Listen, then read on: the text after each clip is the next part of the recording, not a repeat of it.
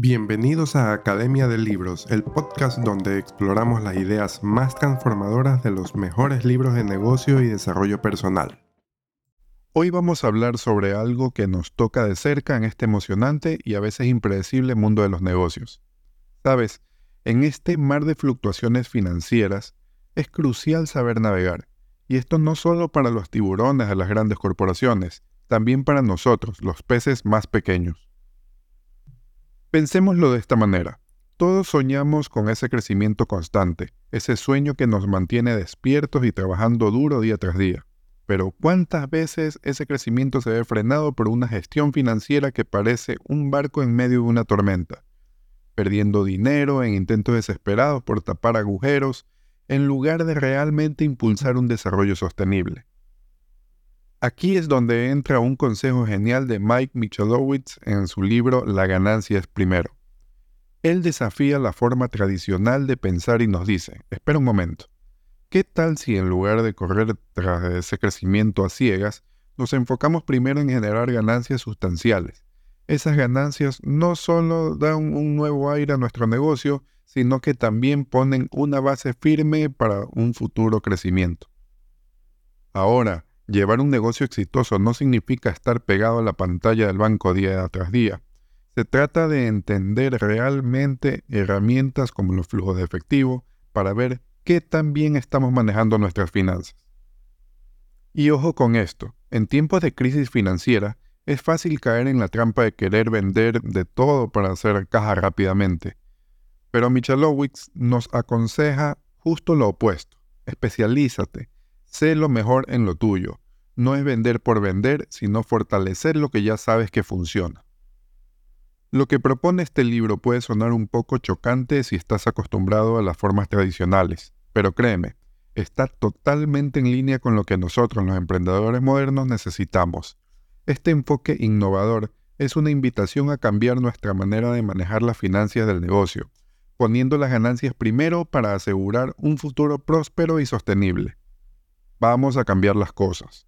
En vez de seguir el viejo camino de ventas menos gastos igual a ganancia, ¿qué tal si le damos una vuelta y nos imaginamos esto?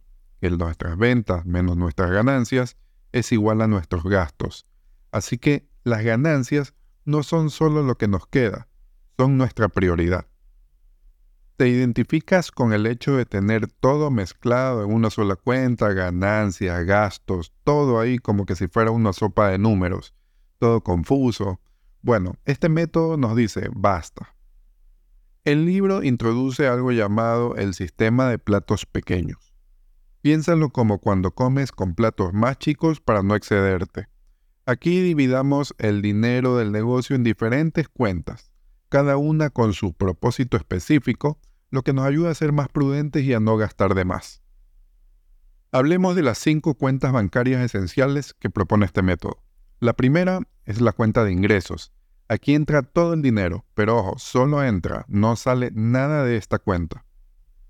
La segunda es la cuenta de ganancias. Aquí apartamos un porcentaje para las ganancias netas. Es decir, este es el premio por todo el esfuerzo. La tercera es la cuenta de compensación del dueño, para asegurarnos de que el propietario o los socios reciban su parte justa y clara.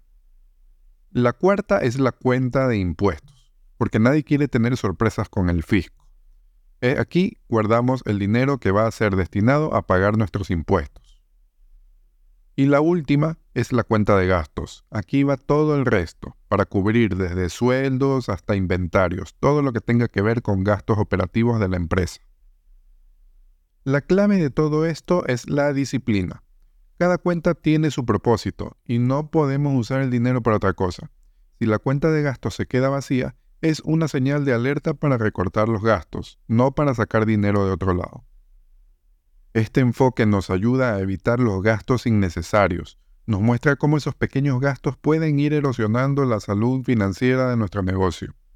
Adoptar el método de las ganancias primero es comprometerse con la gestión más inteligente y sostenible, donde las ganancias no son una opción sino nuestro principal objetivo.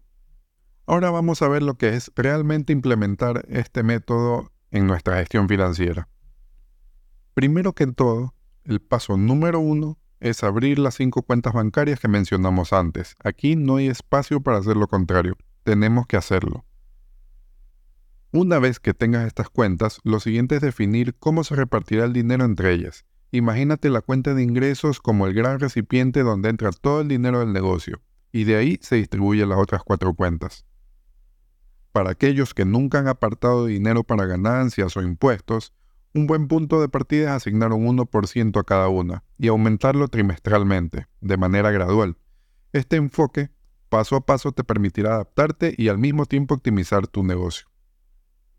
Ahora hablemos de tu compensación como dueño. Deberías empezar con al menos un 10%, o depende de lo que necesites o lo que esté generando tu negocio.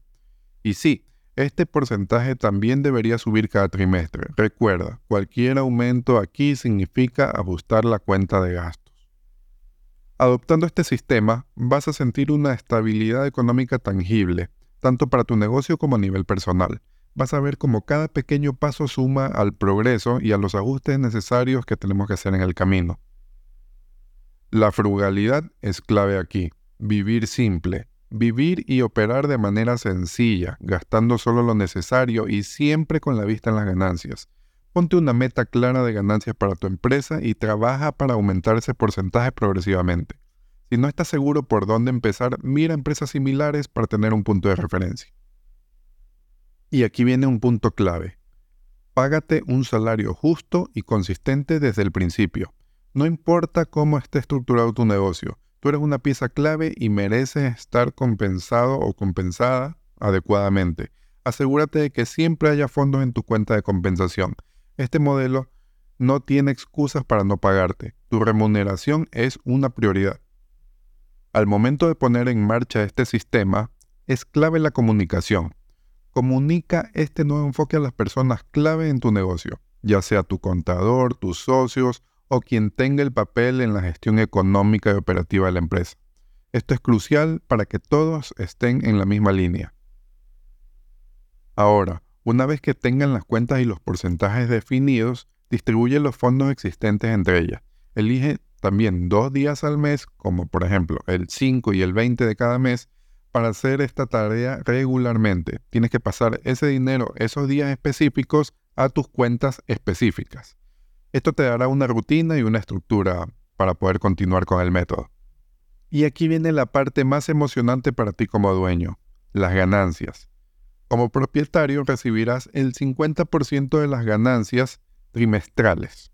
Para tu uso personal, este dinero no es para reinvertir en el negocio.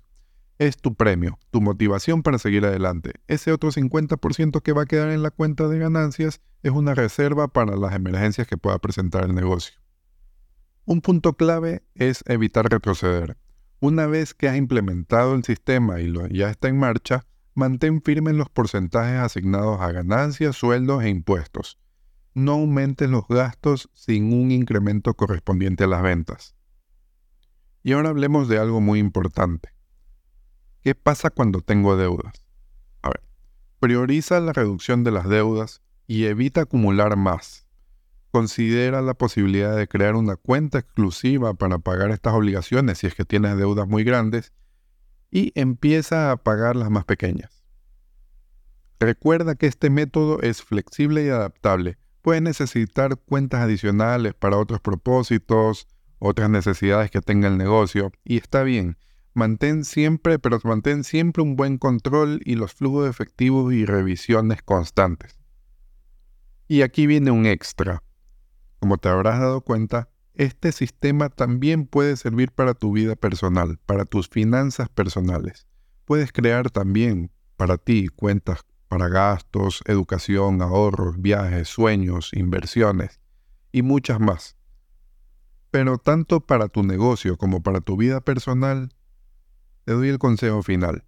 Haz de este sistema lo más sencillo posible. Utiliza solo las cuentas que sean estrictamente necesarias y recuerda, la clave es actuar. Siguiendo estos pasos estarás en el camino a una buena gestión financiera, eh, más que todo eficiente, poniendo las ganancias primero y asegurando un futuro más sólido y sostenible tanto para negocio como para tus finanzas personales.